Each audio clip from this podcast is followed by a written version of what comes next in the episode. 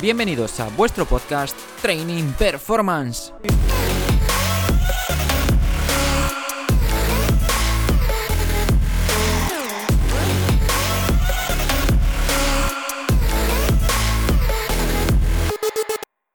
Hola a todos, ¿qué tal estáis? Hoy os traemos la primera parte de la entrevista a Félix Fernández Cabo, preparador físico, readaptador, entrenador con una amplia experiencia, un currículum, la verdad que impresionante.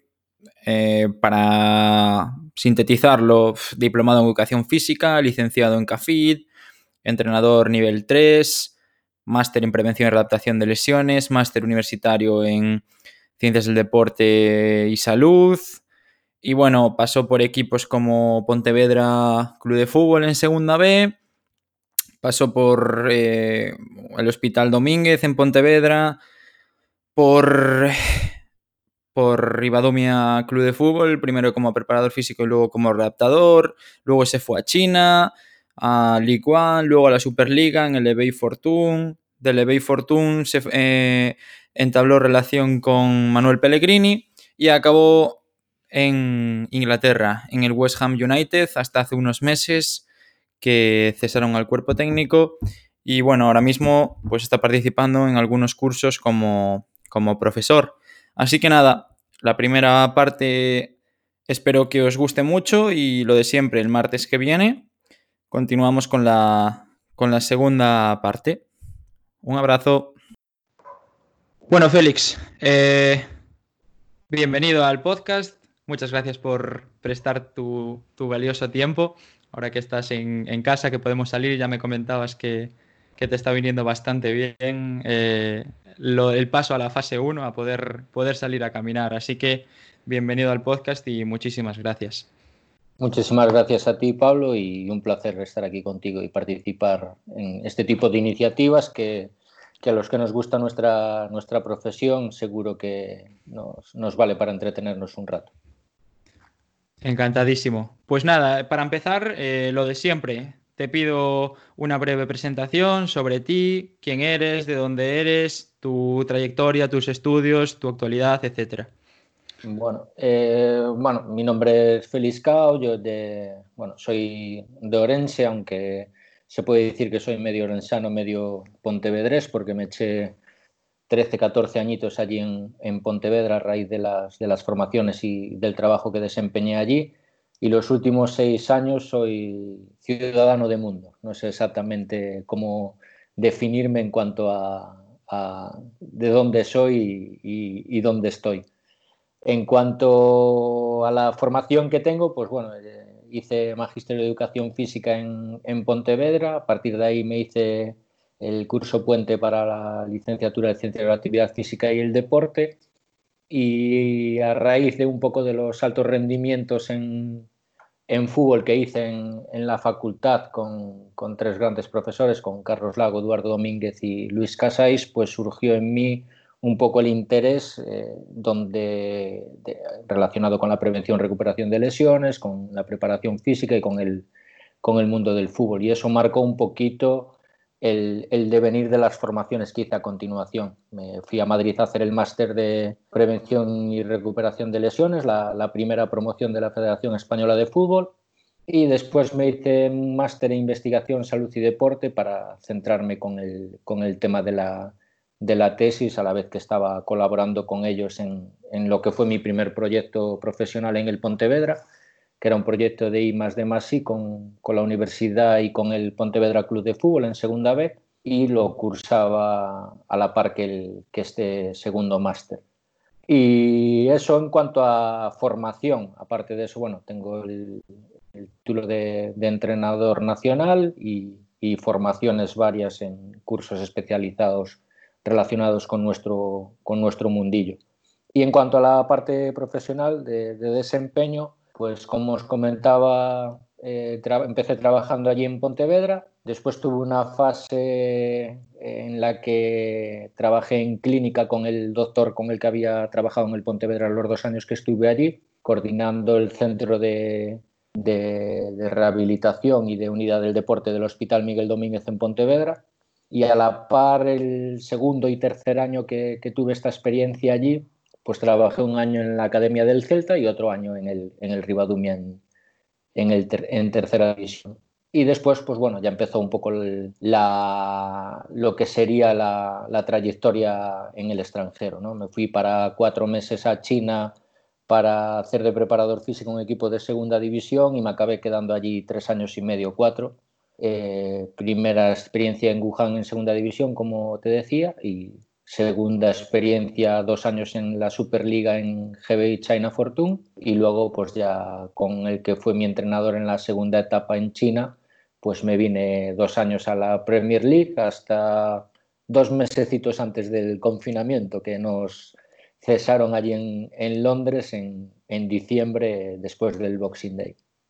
Y eso es un poquito la trayectoria de estudios y, y profesional. Diez años soy joven, pero 10 años eh, intensos. Sí, 10 años a tope, eh, sin parar. Si no estabas en un lado, estabas en otro. muy bueno, muy bueno. Y, o sea, actualmente estás sin equipo. Entiendo. Sí, nosotros eh, íbamos para un proyecto de tres años allí a Inglaterra. El primer año empezamos muy mal, con cuatro derrotas consecutivas, pero hicimos luego era un cambio de prisma, una adaptación, un cambio de estilo. Se ficharon 12 jugadores nuevos, un que tenía una metodología y una idiosincrasia muy distinta a la que venía desempeñando eh, Manuel, Pellegrini, que es mi entrenador en los distintos equipos en los que estaba. Entonces, pues eh, costó, un poco llevar los inicios del proyecto. A partir de ahí se encauzó todo, acabamos una temporada muy buena, con los últimos dos meses muy buenos resultados y, logramos el, décimo puesto. Y la cosa pintaba bien con el inicio de esta temporada, donde en las primeras jornadas pues estábamos incluso en, puestos europeos y, vivimos un poco la otra cara de la moneda. Eh, a raíz de un par de malos resultados eh, una línea de lesiones en puestos clave, sobre todo con, con, eh, jugadores importantes para nosotros como, como era el portero y, y, un par de ellos eh, de, de, campo, pues empezamos por muchas circunstancias. ¿no? Esto nunca es solo un, un factor, es multifactorial, pero sí es cierto que las, las lesiones nos hicieron año y enganchamos pues una muy mala racha en la que en 13, 14 partidos solo hicimos 3, 4 puntos. Salvamos un par de match balls y el equipo realmente no, con nosotros no llegó a entrar en descenso, pero el, club entendió que ante esa mala racha y a pesar de los precedentes del final de temporada y del comienzo de temporada, pues que había que cambiar un poquito el rumbo del equipo y después de, del Boxing Day, de perder en casa contra el Leicester, pues nos cesaron y nos quedaba pues ese añito y medio eh, por cumplir de, contrato allí, pero son las circunstancias del fútbol, para lo bueno, para lo malo. Entonces ahora pues eh, estábamos ahí expensas de algún proyecto antes de que entrásemos en este momento tan extraordinario que estamos viviendo a nivel mundial y ahora está un poco todo en, todo en stand-by, así que aprovechando para hacer otro tipo de cosas y, veremos qué nos depara el futuro. Muy bueno. Sí, a ver, desconectar y también estar preparado para, para, una posible llamada. Sí, yo llevaba ya seis años fuera de casa y en unas circunstancias y contextos un poquito durillos. El último no, evidentemente, es el, el mejor contexto en el que te podrías encontrar, aparte relativamente cerca de casa pero en China sí que fueron años de, desgaste mucha, con, muchas cuestiones eh, relacionadas con, estar lejos de la familia, de, tu, entorno, en un país con unas costumbres muy extrañas, eh, en lo profesional con, un replanteamiento de, muchas cosas y cuestiones que tienen que ver con, el desempeño que, podamos todos tener en nuestra profesión y había supuesto bastante, bastante desgaste. Entonces, también estar un poco en casa no, no viene mal y, y a la vez pues te vale para reciclarte, eh, analizar un poco qué cosas puedes mejorar y seguir eh, estando preparado para lo que pueda venir. Sin duda, muy, muy bueno. Sí que comentabas lo de China, que es bastante una competición bastante peculiar y sí que te he escuchado hablar de, la famosa segunda vuelta en la que te pasas jugando fuera prácticamente todos los partidos. Eso sí que me pareció bastante sorprendente. Eso fue un poco eh, la, primera aventura. Eh, pues yo me voy a sustituir a uno de mis mentores, a, Luis Casais, que por circunstancias personales se vuelve para, para Europa y la liga pues estaba en, el Ecuador. Entonces eh, yo, la, liga en este caso pues son, 16 equipos, entonces teníamos 15 partidos de esa segunda vuelta y yo solo disputé eh, dos o tres en casa creo que fueron. El resto fueron todos fuera y viene motivado porque China pues es un país enorme, hay 1.500 millones de habitantes y la extensión que tiene China como país es brutal entonces, pues tú te puedes encontrar en un mismo país en, las circunstancias de que si estás jugando en el norte, pues haya temperaturas de menos 2, menos 5 grados. En el mismo momento en China central, pues tú estés a una temperatura de 20 grados eh, y súper suave. Y en el sur, en la zona de Guangzhou, por ejemplo, donde es el, el Evergrande, pues estará a 40 grados. Entonces, eh, la configuración del calendario viene motivada también muchas veces por, circunstancias relacionadas con esto, ¿no? Con, la temperatura, con el momento del año y pues de manera anecdótica en mi primera experiencia me encontré con eso, con una segunda vuelta con 13 partidos fuera. Yo como lo que iba era disfrutar de la experiencia y a conocer, vino de perlas porque prácticamente, y estaba solo allí, pues los viajes que prácticamente duran un día la ida y un día la vuelta y que ya vas con dos días de antelación por lo que pueda pasar y entrenas en el estadio en el que juegas en el prepartido, pues implicaba que yo estaba continuamente fuera de, casa y, disfrutando de esa, de esa experiencia, conociendo cosas nuevas todos los días. Pues vaya cambio. De ahí partías desde el Ribadumia, si no me equivoco, ¿no? Ribadumia... cambio, ¿eh?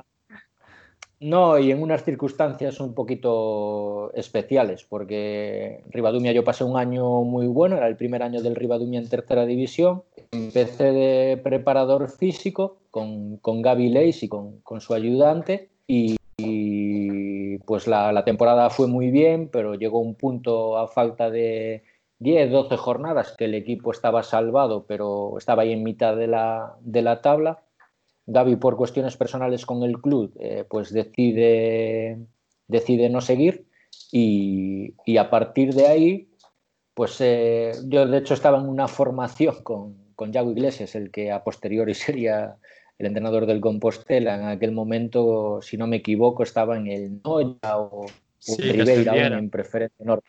Y, y con José Mato, un chico que trabajaba con él, estábamos en una formación en Portugal cuando este me llama y me dice, mira, que, no, voy a, no voy a continuar y, el club no quiere hipotecar el banquillo porque no quieren poner ahora un entrenador, teniendo en cuenta que quedan eh, ocho partidos o seis partidos, no me acuerdo exactamente cuántos quedaban y, así decidir en verano con calma eh, qué entrenador va, a llegar y que quieren que te quedes tú y a mí me gustaría, bueno, yo tengo muy buena relación con el club y que, y que, que les hagas el favor, porque yo te, había llegado allí por medio de Gaby y no, no quería seguir si él no estaba. Al final me acaba convenciendo, me quedo esos seis partidos, ganamos, eh, empatamos uno, ganamos todos, el resto, y nos clasificamos para Copa Federación. Y en ese verano, pues me ofrecen que yo me quede de entrenador. Y bueno, en eso estábamos cuando me llamó Luis y me ofreció la posibilidad de ir al, fútbol profesional y, y, evidentemente pues es algo que tenía ahí eh, en mente, ¿no? Como, como sueño, como poder vivir una experiencia de ese tipo y me fui allá. Qué bueno. Y también estabas eh, en el hospital, ¿no? En ese momento con... Sí, yo después del Pontevedra estuve tres años allí, en, en, el hospital de coordinador, y lo alterné un año. El primer año me fue imposible porque fue un proceso complejo. Pasamos de trabajar con seis fisios y dos personas en, administración a, prácticamente cuando yo me fui del hospital estar con 14, 15 profesionales trabajando allí. El volumen de gente en el primer año se fue eh, duplicando primero, luego triplicando y, y no dábamos abasto con ese proyecto, pero el segundo ya año que lo teníamos más encauzado, eh, me permitió eh, complementarlo con, al final a mí me picaba el gusanillo del fútbol y estuve en la Academia del Celta y después el último año con, con el Rivadumia. Muy bueno, muy bueno. Sí, a ver, es un, es un cambio bastante, bastante heavy, digamos, que dices tú, hostias, del Rivadumia a la segunda China y luego a primera China, luego a la Premier, pero bueno, al menos fue escalado, no fue un cambio ahí súper, súper, súper drástico. Yo ya por eso digo que nunca hago planes porque eh, el, destino o las circunstancias se ocupan de, tirármelos por, por tierra. Entonces cuando me preguntan, bueno, ¿y dónde te ves? Y yo pues no quiero hacer malabares porque probablemente sea de hecho, yo, eh, pues esto, en el proyecto del hospital estaba muy, muy, muy contento, ya estaba, llevaba ya 13 años en Pontevedra, eh, muy, muy afincado, eh, y estaba con la idea, pues eso, de, continuar allí, de, cogerme un piso o lo que fuera y, y seguir creciendo allí. También pasé por unos años a nivel personal un poquito complejos, yo era digamos que ese puesto también me vino en un momento en el que yo era muy joven, eh, inexperto, yo creo que en muchos aspectos de mi vida también personal no, no había madurado lo suficiente y al final pues vas en la vorágine del día a día, al final te encuentras a 10.000 kilómetros de tu casa eh, y que ahí sí que supuso un punto de inflexión hace cinco años cuando yo empecé a trabajar en el extranjero, sí que tuve tiempo para pararme, para analizar un poquito quién era, qué quería, hacia lo que me quería enfocar. Esos cuatro meses fueron el germen de todo esto y luego pues los dos años posteriores y los dos de Inglaterra, en los últimos cuatro, se puede decir que cambié mucho mi perspectiva en, todos los aspectos que, tienen que ver con lo, personal y con lo, laboral. ¿Qué pasa? Que lo laboral, por ejemplo, hay cosas que no dependen de ti. Entonces, pues no te... Ya hay no puedes controlarlo. Entonces, yo ahí por suerte sí que he ido, lo que dices tú, evolucionando. Se me han presentado esas oportunidades, yo he tratado de hacerlo lo mejor posible y, la gente con la que he trabajado pues ha confiado en mí, me ha, ofrecido eh, seguir progresando. Que la realidad, por otra parte, es que pues ahora te encuentras en esta situación, más allá del coronavirus, ¿no? que es lo importante, ¿no? Eh, pues te encuentras en, el paro y es, forma parte de, esta profesión. Todo tiene sus cosas positivas y negativas. Muy bueno, muy bueno. Pues adentrándonos en la parte profesional, bueno, nos has comentado que pasaste tercera división, antes estuviste en segunda B en Pontevedra, Superliga China y Premier League, contextos muy, muy, muy diferentes. Entonces, eh, me gustaría que nos comentases es algo interesante. ¿Cómo, ¿Cómo trabajas en cada contexto? Porque son contextos muy diferentes.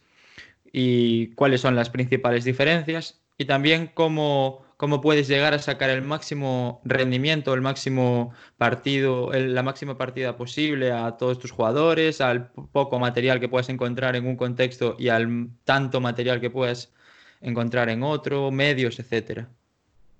A ver, yo eh, todo esto, lo, que dices tú, lo marca el contexto y, la adaptación que tienes que sufrir a, él. Y al final, eh, cada persona pues, es el resultado de sus amigos, de su familia, de su educación, de, las experiencias, de la formación que, has tenido, ¿no? Y yo creo que, bueno, pues yo en ese, sentido pues he tenido mucha suerte con la, con la gente que me he formado y con la que la gente con la que trato de mantener el contacto para que me sigan empujando a cada día a ser una mejor versión de, mí mismo.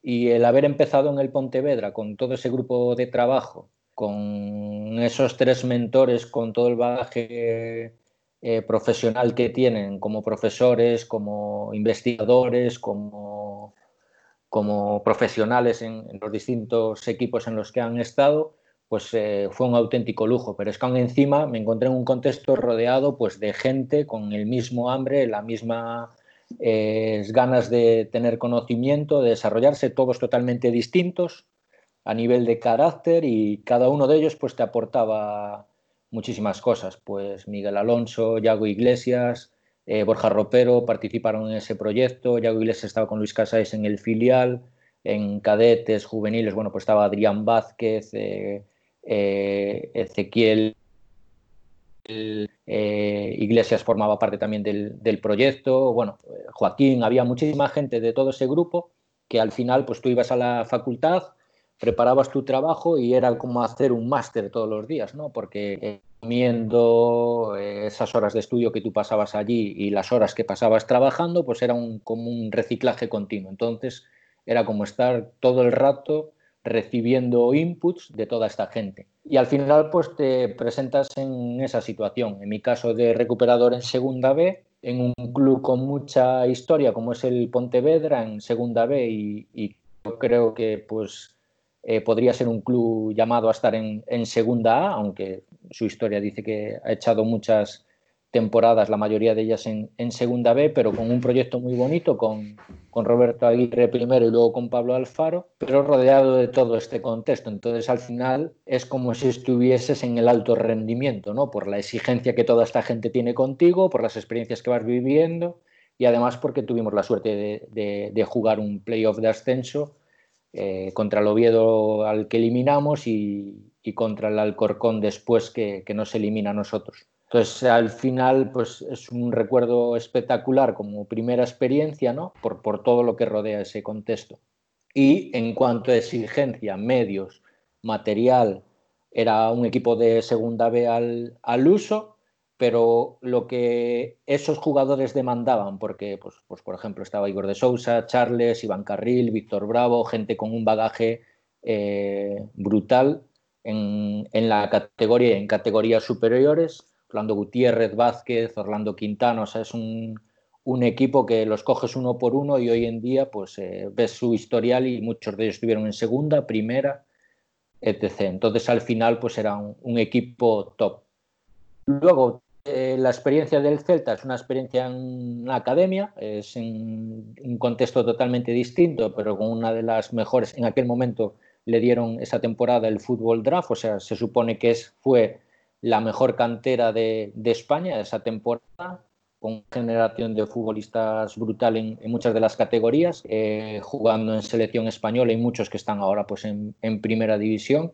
Yo no trabajé directamente con ellos, sí la última parte fui a un torneo con ellos San Sebastián, pero por ejemplo Bryce Méndez, Fede Varela, Pape era la generación juvenil ese año que estaba con, David Sierra.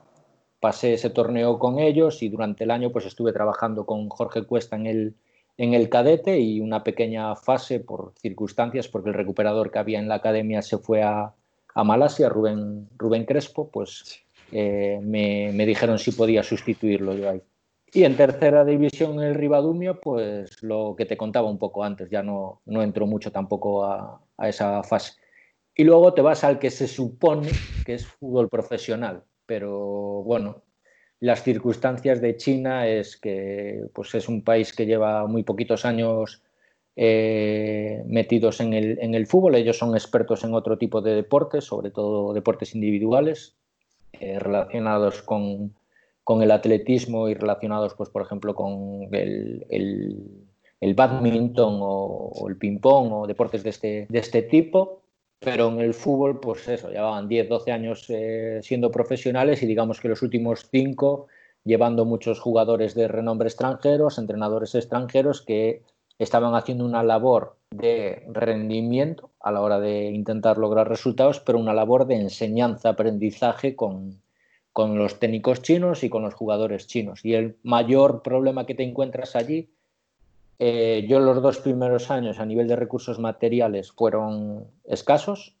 El tercer año y la mitad del, cuarto que, estuvimos allí, pues eh, fue brutal en cuanto a, a, medios. Se construyó una ciudad deportiva nueva, se gastaron 2, 3 millones de euros en, material para montar el gimnasio, los campos y todo eso, pero te encuentras con, con, gente que, bueno, primero que el nivel que ellos tienen sería comparable a una tercera división de aquí o una segunda B de aquí, pero son jugadores de primera división con, con, altos salarios, pero el bagaje que tienen, porque allí las, las, categorías inferiores tienen muy poco recorrido, llevan muy pocos años haciéndolas y no tienen competiciones, prácticamente solo juegan torneos.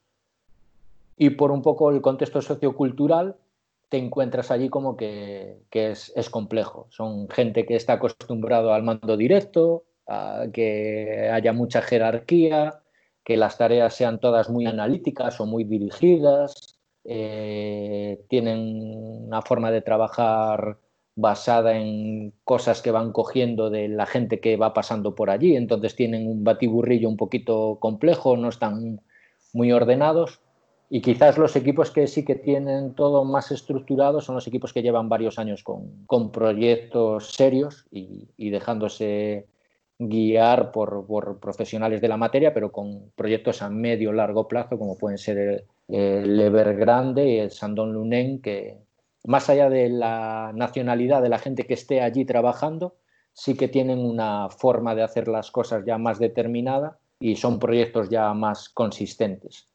El resto de equipos van cambiando año a año, se van quedando con cosas, la gente que queda allí pues coge esto de esto, esto de aquello y prácticamente fue como involucionar 10, 15 años en, en la profesión y tener que enseñarle lo, lo, lo, básico. Yo el otro día, por ejemplo, escuchaba una charla de, de Luis Casais y decía que él cuando llegó, pues que, que, eso, que tuvo que retrotraerse a hace 30 años en el mundo del fútbol en Europa y enseñarle a los jugadores primero a ser profesionales, a cuidar la alimentación, a saber que el cuerpo, su cuerpo es su herramienta de trabajo, eh, quitarle ciertas cosas de la, de la cabeza eh, relacionadas con, con, todo esto del descanso, de, de, de, alimentarse bien, de entrenarse bien, de estar preparados. Y fue como eso, empezar totalmente de, de cero, en todo lo que te puedas imaginar. Eh, lo condicional, lo técnico-táctico, gente muy poco creativa, eh, no te puedes, eh, por ejemplo, para ello yo siempre digo lo mismo, ¿no? la táctica operativa de partido, eso es muy complejo, tienes que empezar por principios básicos de, la defensa, del ataque, situaciones muy facilitadas, muy sencillas, y desde ahí, a medida que lo vayan asimilando, pues para los técnicos pues es, es, como también lo mismo. ¿no? Yo lo veo desde el punto de vista, prisma de preparador físico, pero el entrenador es lo mismo, tiene como que involucionar, empezar por las bases y desde ahí ir creciendo poco a poco. Entonces eso pues te exige cambiar a ti tu cabeza totalmente. Hasta y luego pues pasar de ahí a la Premier League pues te puedes imaginar. Vaya tela, ¿no? claro, es, es, es, totalmente lo opuesto. Club ya eh, con departamentos totalmente estructurados, con gente del club, con Sport Science, departamento médico todo muy ligado, el scouting todo relacionado con, con la parte de los, de los asistentes técnicos que tiene el manager, eh, a nivel de club, pues eh, en el día a día, pues en el día a día, eh, nosotros que éramos un club eso, medio, pues teníamos alrededor de 50 personas con el, los player care ayudando a los jugadores y sus familias, eh, los Sport Science con, proveyéndote de todo tipo de análisis condicional, técnico-táctico, todo lo que quisieras. Bueno, ese, ese, es lo que debería ser pues un, un entorno profesional, no la, la, élite. ¿Y eso crees que también es, bueno, supongo que lo sabrás, eh, ese ese clima de Sport Science, de uno enfocado a la fuerza, otro enfocado a, a, los GPS solo, otro enfocado a la adaptación, otro a preparación física de campo. ¿Eso está pasando también en el alto nivel en España? ¿O seguimos sí, yo creo en preparador?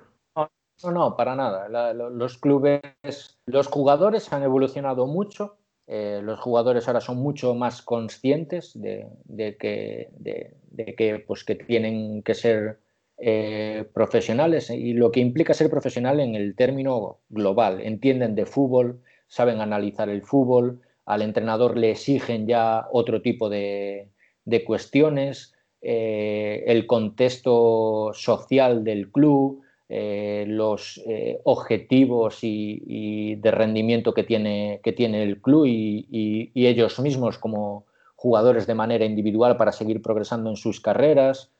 Pues los clubes es un poco lo mismo, pues como el jugador y la élite se ha convertido en un entorno realmente de alta competencia, de alto rendimiento, pues los clubes han evolucionado y todos los clubes eh, en España, en Italia, en Francia, Inglaterra, Quizás Inglaterra y España sean referencia por, el perfil de jugadores que, tienen, pero ellos, eh, de la misma manera que dominan el negocio, ¿no? como lo que es el marketing y todo lo que rodea los clubes, pues los clubes pues, ya están formados por, especialistas y por profesionales en cada una de las áreas que están ahí para, aportar la, mejora y y el aumento del rendimiento del, jugador. Y en este sentido, yo me lo encontré en el West Ham y la gente con la que llevo trabajando estos cuatro años, como estuvieron antes en el City, Real Madrid, Villarreal, Málaga, grandes clubes, pues ya te explican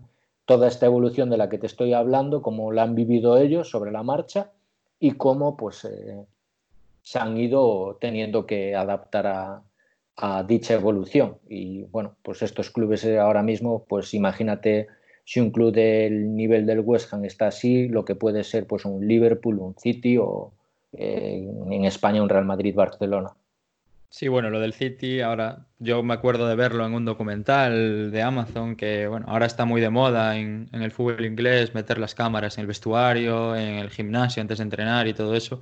Y la verdad que era una, era una pasada, era una pasada. Y, era, y claro, te, tú veías lo que, lo que ellos querían que vieses, porque seguro que había muchísimo más, muchísimo más, más gente trabajando, más profesional ahí detrás de cada jugador. Tiene que ser una pasada. Ahí depende ya también de, la, de, los dueños, de la directiva, de la gente que esté eh, implicada a nivel de enlace con los dueños y con la gente que está trabajando en el día a día. ¿no? Entonces, por ejemplo, a Manuel en este proyecto de tres años se le dio libertad. Él lo único que rechazó, porque en Inglaterra la figura del manager también pues, se dedica a, fichar ¿no? y a, hacer una parte de gestión muy, muy, muy, muy importante. A Manuel eso no le gusta, él llevó una, el club fichó a una persona para esa labor, aunque a él se le consulte, evidentemente, ¿no? porque al final es, es parte del proceso pero en el resto se le dio un poquito de libertad y pues las facilities que dicen los ingleses se le, se, mejoraron en este caso, ¿no? Con los campos de entrenamiento estaban en muy buenas condiciones, pero el club se profesionalizó más en cuanto pues las distintas dependencias para el comedor de los jugadores, eh, las salas de estar para recibir a familiares y gente que ellos traían, hasta lo realmente importante ¿no? del, día a día, el tema del nutricionista, pues todo lo que eh, aportó, cómo distribuyó incluso eh, ese comedor junto con los cocineros para optimizar el rendimiento de los jugadores desde ese punto, desde ese prisma. Lo mismo en cuanto al gimnasio que se construyó, el que había era muy pequeño, pues ese se quedó solo para el, departamento médico, primeras fases de, lesionados y se construyó uno más grande para el entrenamiento colectivo del, equipo, eh, con pues, una zona bastante amplia para hacer partes centrales de, sesión en día menos 4, por ejemplo, y para todos los días, porque los jugadores, en, eh, por la metodología que tiene trabajo Manuel, tienen que estar en torno a 35 40 minutos antes en el gimnasio, pues haciendo planes individuales, preparación antes de, de entrenar y a posteriori, y entendían que esos jugadores con esas exigencias, pues tendrían que tener esas, entonces él pues también por ahí pues va dejando un legado allí donde va, intenta, él ya busca proyectos, no, no busca un equipo para rendir, que evidentemente es su objetivo número uno, ¿no? pero que también vaya acompañado de un proyecto donde él se pueda implicar para ayudar al club a, crecer en, ese, en esos aspectos en los que él considere que pueda ayudar al club. Claro, cuando estuvo en el City, todo esto ya, lo, ya existía. ¿No? Eh, entonces, pues él aporta su granito de arena en otros departamentos, en otros conceptos, a lo mejor, porque a nivel de material, pues por ejemplo allí, pues eh, como diríamos coloquialmente, eso es la NASA.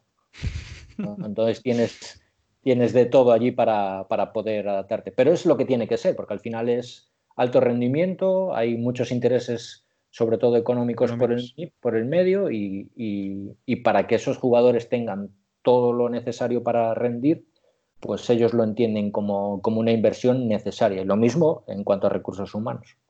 Muy bueno. Y tú allí en, en West Ham, eh, tu, labor fue de preparador físico principalmente, así como venías antes de redactador. Yo en estos 10 años que estamos hablando, pues hice 5 años de redactador y 5 años preparador físico asistente. Y, y, bueno, con ellos empecé a trabajar cuando llegaron a, China y el año que ellos llegan, a falta de dos meses, el, encargado del departamento condicional era Luis Casais Manuel viene con su gente, con, la que lleva trabajando desde el Villarreal, y yo en ese momento mi función era ser redactador del primer equipo y, preparador físico del equipo reserva. ¿no? Entonces, al año siguiente ellos reestructuran un poco todo, en esto que te digo de, intentar profesionalizar el club, hacen varios departamentos y, bueno, pues yo trabajo, paso a ser analista condicional, me encargo de la parte de GPS, de análisis de todo lo que tiene que ver con el entrenamiento y a ser eh, preparador físico asistente, con el que es la mano derecha de, Manuel, José Cabello, que ya lleva pues eso, 20, 25 años trabajando con él.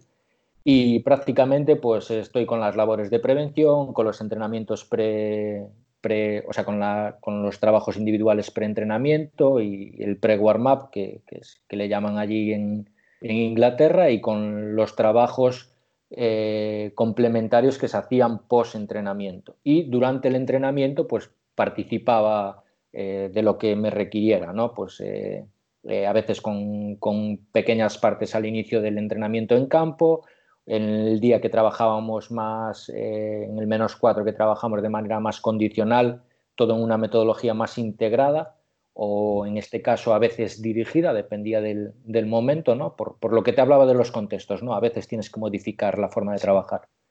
Pues yo ahí pues tenía más participación con, esta persona y poco a poco pues mi rol dentro del grupo de trabajo pues fue creciendo. Evidentemente yo no había trabajado con ellos, ellos llevan 20 años trabajando, me fueron dando más competencias y así fue China. Pero al llegar a Inglaterra, lo que te digo, allí pues tienen eh, gente para todos los departamentos. Y, por ejemplo, tienen, teníamos tres Sport Science, uno de ellos era rehabilitador, enfocado a la redactación, que, que fue una figura que ellos adaptaron a partir de que estuviese allí hace años trabajando Eduardo Parra y les gustó mucho esa figura que tenemos en España de redactador, porque ellos el redactador no lo, no lo tenían, no lo entienden, no es una figura que en Inglaterra eh, fuese habitual, es una figura que eh, llevamos los españoles allí, muchos, pues está Cristian en Newcastle, Rubén Crespo ahora está en Leeds, previamente estuvo en el Hull City, Eduardo Parra, todos esos son de nuestro grupo, pero hay más gente española de distintos grupos eh, y de distintas zonas que también han importado un poco eso, y ellos adaptaron un poco esa figura de Sport Science que ellos tenían a ese rol porque les pareció interesante y allí uno de los chicos que estaba, eh, que ya estaba con Parra en aquel momento, pues fue un poco el que heredó su posición. Otro se dedicaba simplemente a trabajos de fuerza y a trabajos eh, de implementación en el gimnasio. Y uno era un puro analista de, datos, un crack en, ese tipo de cosas. Entonces yo ahí ya, en este contexto, yo solo hice la labor de, preparador físico con, esta otra persona en, el día a día, coordinando con, esta gente y con el departamento médico, por ejemplo, haciendo de enlace ahí en algunas de las cuestiones relacionadas con, esto y, después en el campo con, la parte que nos tocaba. Al final, aunque estén trabajando los técnicos, tú siempre tienes que estar participando también en las, en las sesiones. Qué bueno, luego, luego hablaremos eh, de esto, de pues preparador, redactador, analista, etcétera. Pero bueno, ahora eh, yo te, lo comento. Nosotros ahora estamos pues acabando la carrera, empezando, gente de mi, de mi quinta, y estamos pues fútbol base. Eh, en un club, pues en un primero regional, en un preferente, como es mi caso, pues poco a poco introduciéndote en el mundo del, fútbol, eh, pues supongo que todos, todos han pasado por ello. Entonces, eh, no sé si, crees que hay herramientas que pueden ser más válidas, más eficientes para utilizar pues, en un club, ya sea en fútbol base. Por ejemplo, yo ahora estoy encargándome de la preparación física de toda una cantera eh, un equipo senior que sea amateur, que no tenga medios, ni campo, ni jugadores puedan estar medio hora antes de, una sesión, etcétera. ¿Cómo, ¿Cómo, crees que se podría sacar el mayor partido eh, con estos recursos, con poquitos recursos? A ver, yo creo, esto es una opinión personal, claro, cada uno tendrá la, suya y probablemente la mía dentro de cinco años sea otra, ¿no? O si me hubieses preguntado esto cuando salí yo de la carrera y estaba en tu situación, pues te hubiese dicho, no, pues tienes que hacer esto, esto, otro. Bueno, a día de hoy la, respuesta para esta pregunta para mí es eh, saber que somos una pequeña parte de la ecuación, porque a veces creemos que si hacemos las cosas de cine, pues eh, el equipo gana gracias a nosotros. Si hacemos las cosas mal, que tenemos una gran incidencia sobre. Y somos un porcentaje, y yo diría que muy, muy pequeño, pero necesario dentro del, proceso. Entonces, lo que va a marcar un poco lo que tú vayas a hacer es eh, eh, el contexto que tú te encuentres, los recursos que tú tengas, lo que tú estabas comentando, tanto materiales como, como humanos. Eso va a marcar tu, desempeño, pero lo que, lo que debería ser innegociable es tener claro que estamos ahí para ayudar a los jugadores, para mejorar su rendimiento y evitar y que estén el máximo tiempo disponible eh, para el entrenador y que eh, aparte de, de, eso, pues que al final nosotros tenemos que trabajar por, para un objetivo. Lo que te digo yo de, dejar un legado en, el equipo viene relacionado con, los objetivos que ese equipo tenga. Entonces, eh, tú al final, pues si vas a una academia, pues tendrás que atender a la metodología que hay en esa academia, aportar tu granito de arena a esa metodología, estructurarla, llevarla a cabo y, si vas a un equipo profesional, pues tendrás que insertarte en el contexto del cuerpo técnico con el que estés trabajando adaptarte y aportar lo que tú puedas aportar, pero siempre desde el prisma de no traspasar determinadas líneas rojas que tienen que ver con, ser profesional y, con la gente con la que trabajas, mejorar a la gente con la que estás trabajando y que ellos te mejoren a ti. Y yo para eso creo que la principal herramienta son los principios básicos del entrenamiento. Por eso es tan importante tener claras las, las bases porque luego eso te va a permitir a ti, en función de dónde estés, eh, pues eh, irte a un nivel 3 o 4 o, bajarte a un nivel 0 porque entiendes que las circunstancias te solicitan que, que te bajes a ese nivel 0 para empezar. Entonces, por mucho que tú sepas, si llegas a un contexto como el que yo me encontré en China, pues tienes que entenderlo, tienes que adaptarte y no tendrás que imponer lo que tú quieres hacer, sino que tendrás que ser un poquito flexible, hacer cosas primero más sencillas, pero a la vez empujarlos a ellos a mejorar. O sea, no puedes tampoco llegar allí y quedarte en que, porque para eso te contratan, ¿no? Para que tú mejores eh, la situación que hay allí. Entonces, pues si llegas a un club que no tiene material, pues tendrás que convencer a la gente que está ahí para que vayan comprando pequeñas cosas, para que al año siguiente, si tú sigues allí, pues tengas esas cosas. Si no sigues allí, pues que le queden al que venga y ya tenga un contexto mejor que el que tú tuviste cuando llegaste. Con los jugadores, pues el otro día hablabas con, Marcos, que, os dejó un legado a nivel de conocimientos, de eh, rutinas, de formas de trabajar, de formas de entender esto, que, hacen que Marcos, pues para mí como profesional, sea un referente, porque a la gente con la que estuvo trabajando le aportó algo, le dejó algo. Entonces, pues por ahí él aportó esos conocimientos y probablemente estoy seguro que en el apartado de materiales o de mejoras, pues eh, él habrá empujado a la gente que tiene la potestad para tomar esas decisiones a que, aunque a que sea mejor. Pero bueno, eh, yo creo que la cosa va un poco por, por ahí, por intentar saber cuáles son las bases, implementarlas, intentar mejorar todo lo que te rodea y luego ya podríamos hablar de cosas concretas, ¿sabes? Pues imagínate, ahora con el tema del control de la carga, pues dices que yo no tengo los GPS, ¿no? Porque tenías tú en Inglaterra y todos estos informes. Bueno, pues yo controlaba la carga en tercera división con mi hoja de sesión, me dedicaba mi tiempo para medir la duración, las repeticiones, las series de las cosas que hacía, me hacía un RPE, que es un control de la... En aquel momento no existía el RPE, pero existían otro tipo de cuestionarios wellness, ¿vale? Que te podían llevar a cabo. Yo me acuerdo de hacerle pliegues en tercera división en aquel momento a los jugadores para que, evidentemente, en un contexto que no era profesional, pero que fuesen conscientes de cuál era su condición física y que si ellos mejoraban un poquito, pues iban a rendir mejor. Pues si tú les eh, los vas motivando con ese tipo de cosas, pues los tíos, yo se lo pedía prestado a mi médico, ¿sabes? El plicómetro iba con él y hacía cosillas allí entonces, al final es un poco eso. Yo, por ejemplo, a esta gente que está saliendo ahora, el otro día teníamos unas charlas con preparadores físicos del perfil de los que me está describiendo, pues yo les decía que mi primer sueldo, que fueron 500 euros, pues me, lo, me gasté 400 en un compes, eh, porque estaba empezando en el mundillo de la redactación. Yo he hecho, he hecho, lo mismo que tú, lo mismo. Pues yo ahora, por ejemplo, si soy preparador físico en tercero, en preferente, pues a lo mejor me gasto 200 euros en un GPS.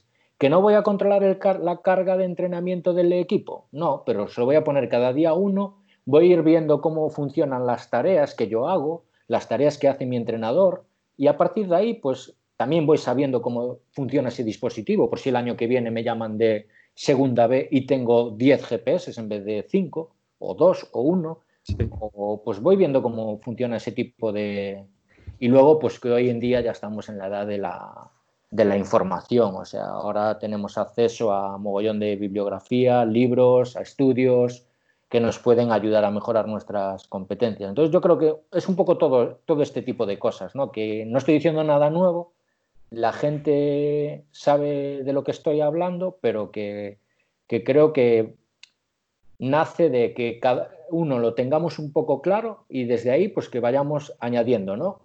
Cosas a nuestro quehacer. A veces también queremos saber de todo y no llegamos a nada, ¿no? Entonces es un poco, ¿qué es lo imprescindible? Y desde ahí voy creciendo. Pues como el jugador, ¿no?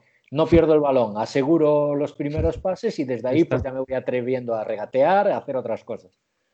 Muy bueno, muy bueno. Pues lo que comentabas de, de material, pues te cuento la anécdota. Marcos traía en juveniles y en cadetes, traía una, una mochila llena, llena de vallas, de minivans, de foam rollers, de mil movidas. Entonces yo llego este año y me veo que tengo que ir a dos clubes distintos en el mismo día.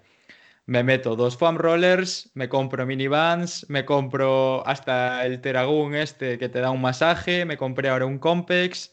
Eh, hay que... Yo ahora estoy viendo que es más sencillo que compres tú tu material y que lo vayas llevando. Ahora, pues con lo, con lo, del COVID igual nos, nos, van a joder un poquito más, pero, pero sí, lo del RPE que comentabas, lo de el GPS. Yo en juveniles, mi, mi primer año estaba en tercero de carrera en juveniles en pretemporada le pongo el, el pulsómetro y el GPS a un jugador y todos con la boca abierta. O sea, diciendo, ¿pero qué es esto? ¿Pero dónde va este flipado? Me decían. Claro, nosotros en aquel momento en la facultad pues estábamos jugueteando mucho con los encoders. Eh, encoders lineales, por ejemplo. Entonces, al final, pues es eso, es ver las cosas que van saliendo, experimentar, probar, y eso a ti te va a dar para adquirir una competencia. Yo cuando ellos me piden eh, que sea analista condicional en ese verano, en ese verano no, porque allí la temporada era de, enero a diciembre, en ese noviembre pues me pongo en contacto con dos, tres preparadores físicos a través de,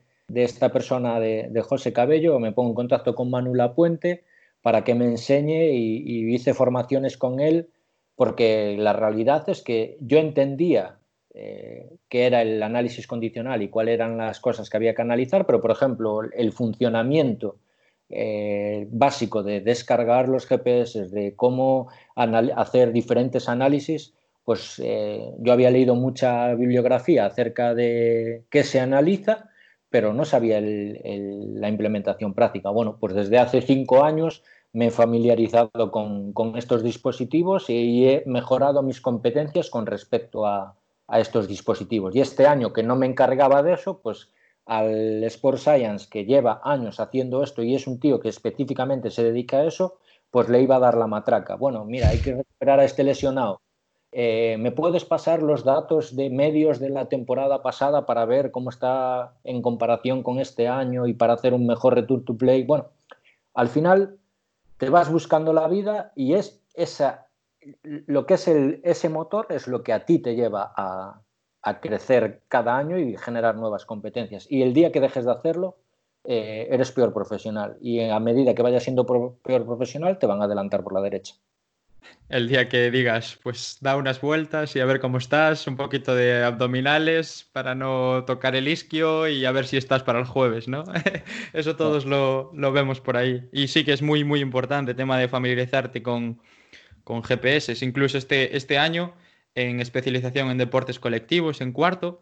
Eh, profesores, Carlos, que lo, mencionaste, y Alexis. Eh, nos traen Polar, Polar Team se llama, y nos ponemos eh, un, pulsómetro con GPS cada uno. Entonces, solo por, solo por el pulsómetro, uno con la tablet, pues va explicando. ahora estamos haciendo una tarea X integrada, tarea dirigida para eh, que lleguemos a este rango. En el momento en el que lleguemos a este rango de pulsaciones, ya sabemos que esto, pues son cositas que dices tú, ostras, pues no es tan fácil como solo hacer una, tarea y ya está. Es algo que, y nos contaba él, lo, que, lo de que decías tú, mi primer sueldo en el Celta, me compré 10, 10, 10 pulsómetros, 10 GPS y decías tú, hostia, pues ahora ya va en serio el tema este. Sí, claro. A nosotros, bueno, eso, el control de la, de la frecuencia cardíaca como, como método de control de la, de la, carga interna, por ejemplo, es de las primeras cosas que se implementaron antes de, de que llegase el boom en el, en el, 2000 de los, de los GPS, ¿no? Pero sí. pero sí, en la facultad pues hacíamos todo ese tipo de cosas. Para, para mí las grandes que tuvimos fue eso, tener los alto rendimiento en fútbol, y cómo ellos enfocaron esas asignaturas y cómo estos profesionales, pues por ejemplo Alexis es eh, uno de los alumnos de, de aquellos de, y Ezequiel, por ejemplo, también sí. es eh, otro tanto. Entonces al final pues ellos eh, mamaron de unas fuentes que pues entienden que ahora a la hora de, de implementar ese proceso de enseñanza-aprendizaje en la, en la facultad, pues os, os va a enriquecer muchísimo. Vamos, yo es de las cosas que más, que más agradezco precisamente porque te prenden en ti esa llama por, por seguir eh, mejorando y, y, seguir pues, tu camino. Luego, pues tu camino al final pues, va yendo por diferentes, diferentes senderos, por, por muchas circunstancias controlables algunas, otras no tanto. Sí, lo que hablábamos antes. Al fin y al cabo, pues no, no te puedes poner un, un límite ni un me quiero dedicar a esto, me veo en, tal sitio, porque... No, yo siempre, mira, yo, como anécdota, esto pocas veces lo conté, pero eh, siempre me, me, hizo mucha gracia. Cuando Christian estaba en el Hull City y yo estaba en mi primera aventura en China, en Wuhan, nos fuimos con Rubén Crespo, que en aquel momento estaba en Malasia, eh, después de haber estado en el Celta, me fui con, con Rubén a, y con Luis Casais a visitar eh, a Cristian al Hull City, que era su primer año allí en, en, Premier League. Él venía del Northampton, que había ido por medio de una beca. O sea, bueno, sí. se alinearon los planetas, nos encontramos los tres allí y estuvimos unos días con él. Pues vimos en ese partido, que te estoy hablando del, pues eh, creo que 2015 o por ahí, el, el Hull City y Manchester City y ganan 2-4. Bueno, pues en ese banquillo estaban eh, Manuel Pellegrini, Rubén Cousillas, José Cabello, que son los profesionales con los que cinco años después yo estoy trabajando. O sea, yo fui como espectador después de haber visitado a un amigo a Inglaterra un fin de yeah. semana a ver un equipo dirigido por un cuerpo técnico que hoy ahora llevo cuatro años trabajando con ellos. O sea, nunca sabes dónde, puedes eh, acabar y, y, y, evidentemente pues tienes que intentar estar lo mejor preparado por lo que pueda surgir. Exacto, muy bueno, muy bueno.